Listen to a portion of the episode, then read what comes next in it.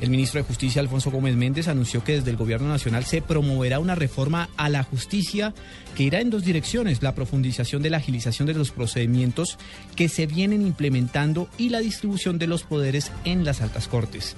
El ministro enfatizó que el presidente Juan Manuel Santos ha anunciado probablemente para el 20 de julio la presentación de esta reforma ante el Congreso de la República.